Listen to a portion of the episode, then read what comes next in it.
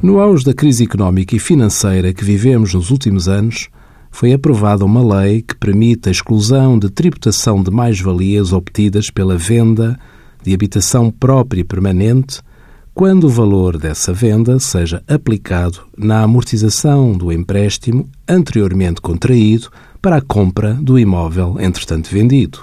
Para o efeito, deve o contribuinte preencher o quadro 5B do anexo G ao modelo 3, indicando o valor em dívida à data da venda e o valor da venda utilizado na amortização do empréstimo.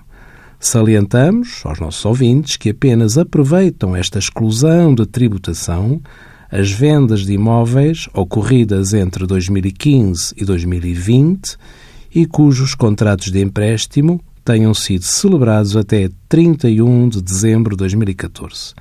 Outra condição é o contribuinte não poder ser proprietário de qualquer outro imóvel habitacional à data da venda. Envie as suas dúvidas para conselhofiscal.tsf.occ.pt.